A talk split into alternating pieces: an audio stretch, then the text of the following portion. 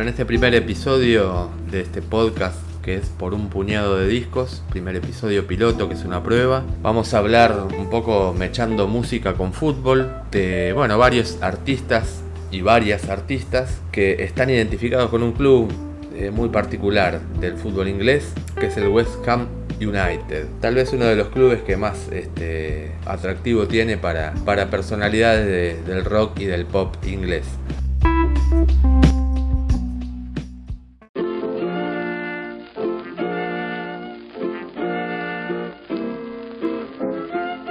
Está dando un hecho inédito en la Premier League, primera división del fútbol inglés, que es que hay un club muy popular de Londres que está en zona de clasificación de copas. En este momento está para clasificar a la Europa League, que es algo parecido a lo que sería la Copa Sudamericana.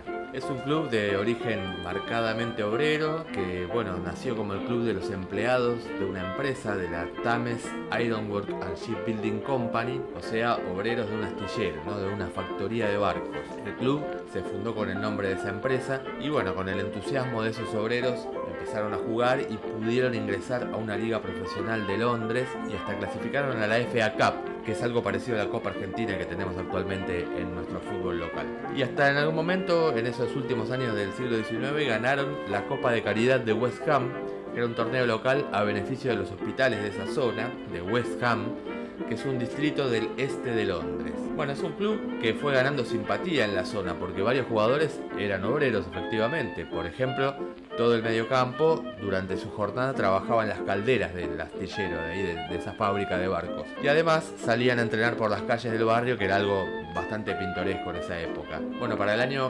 1900 cambió el directorio del astillero y le sacaron apoyo económico al club. Entonces los jugadores trabajadores decidieron refundarlo con un nombre nuevo y por eso le pusieron West Ham United. En el escudo tiene unos martillos cruzados, porque bueno, era la herramienta que más utilizaban en el astillero, y también por una cuestión de rescatar esa identidad de jugar en equipo.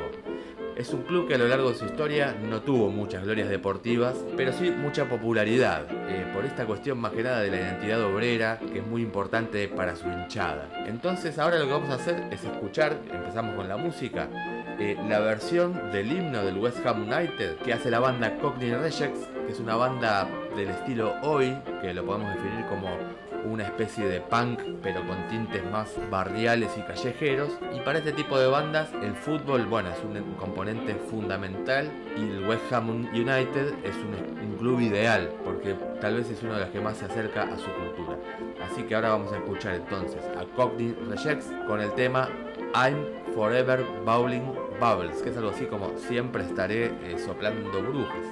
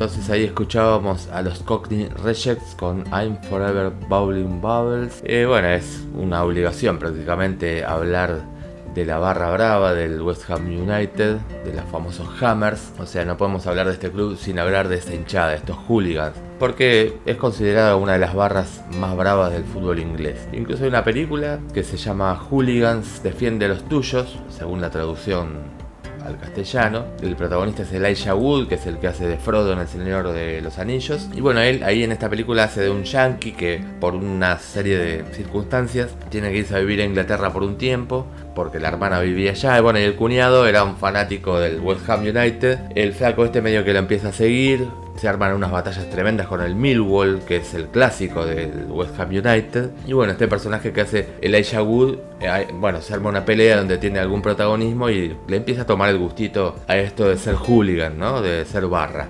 Bueno, la hinchada del West Ham United se autodenomina Intercity. Ellos mismos se llaman Intercity. Es por la línea de trenes que toman para ir a la cancha. Porque, bueno, son trenes de primera clase, pero no es porque ellos sean chetos. Sino que la realidad es que ellos prefieren pagar antes que viajar en trenes custodiados por la policía. Que es, bueno, la tradición en Inglaterra de todas las hinchadas viajan con vagones especiales este, con, con custodia policial.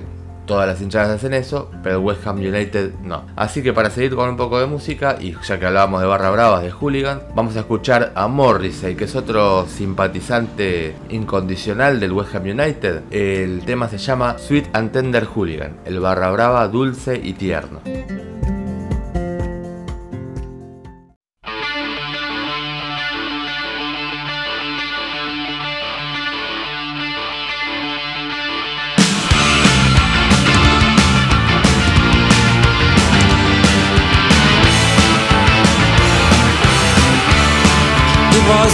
And tender hooligan, hooligan. He said that he'll never, never do it again, and of course he won't. Uh, not until the next time. He was the sweet and tender hooligan, hooligan. He swore that he'll never, never do it again, and of course he won't. Uh, not until the next time. Poor old man. He had an accident with a three-bar fire, but that's okay because he wasn't very happy